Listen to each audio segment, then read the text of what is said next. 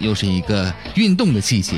可是呢，有很多人呢，并不太喜欢运动啊。就比如说我们办公室的小兵，呃，也特别巧，最近呢，这个办公室的这电梯呀也坏了。你想二十几楼，中午呢又不愿意动弹，于是呢就只能打电话叫外卖啊，叫的是肯德基。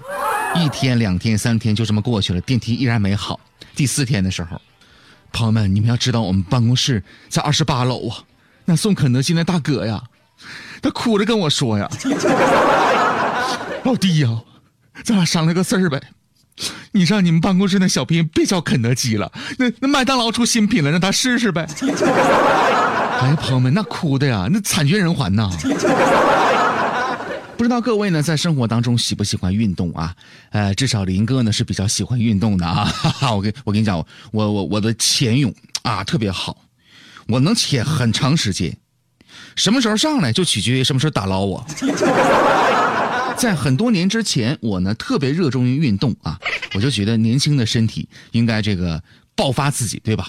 于是呢，开始暴走，各种跑步，怕自己偷懒，怕自己打车呢，兜里就揣了几块钱啊，五六块钱留着买水喝。其实放在现在的角度来讲啊，这种做法呢是不太正确的啊。不知道还有多少的年轻的朋友在热衷于竭尽所能的去燃烧自己的身体。其实运动过多了，对身体的伤害呢也是不小的。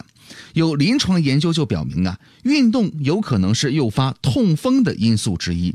这样的观点呢，确实让人叹为观止啊。但是仔细分析一下，好像还有那么一点道理。为什么呢？运动啊，让新陈代谢加速，尿酸产生呢也会增加。此外，运动的时候汗液呢分泌增多了，尿量减少了。但是尿酸呢是随着尿液排泄的，因此造成了尿酸的排泄也会减少。这样一来呢，尿酸呢就容易在体内呢积存下来。运动之后呢，体内会产生很多的乳酸，乳酸呢则会阻碍尿酸的正常的排泄。由此可见。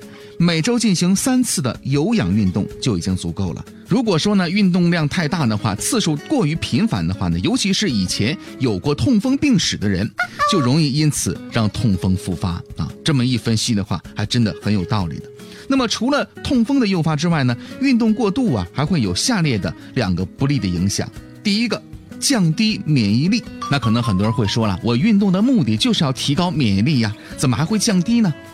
加拿大的医学研究就发现呢，每周三次的有氧运动呢是对身体有益的，每周五次或者呢更多的运动会让免疫力下降。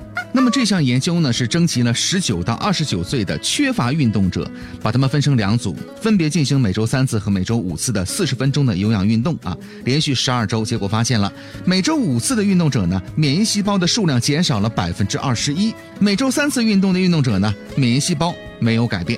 那除此之外，过度的运动呢，还会造成静脉曲张。运动呢，会让双腿的动脉血液呢供应得到加强，静脉回流呢相应增加。而在运动停止的时候呢，失去肌肉帮助的静脉回流效率呢下降了，血液滞留在小腿的组织内，久而久之会形成静脉曲张。所以说呀，万事要有一个度啊，掌握好这个度，科学的健身，科学的运动，对我们的身体呢是有益的，否则适得其反。说到这个度啊。我想起了一个笑话，怎么回事呢？说有一个男子死后呢去了地狱啊，阎王就问他啊，因为什么死的呀？这男的就说了，哎呀妈，你都不知道啊！当时吧，我准备买一百米的蹦极绳，我去蹦极去，可没想到那服务员跟我说哈，现在做活动买一百送十米，结果我就，你说那服务员怎么那样呢？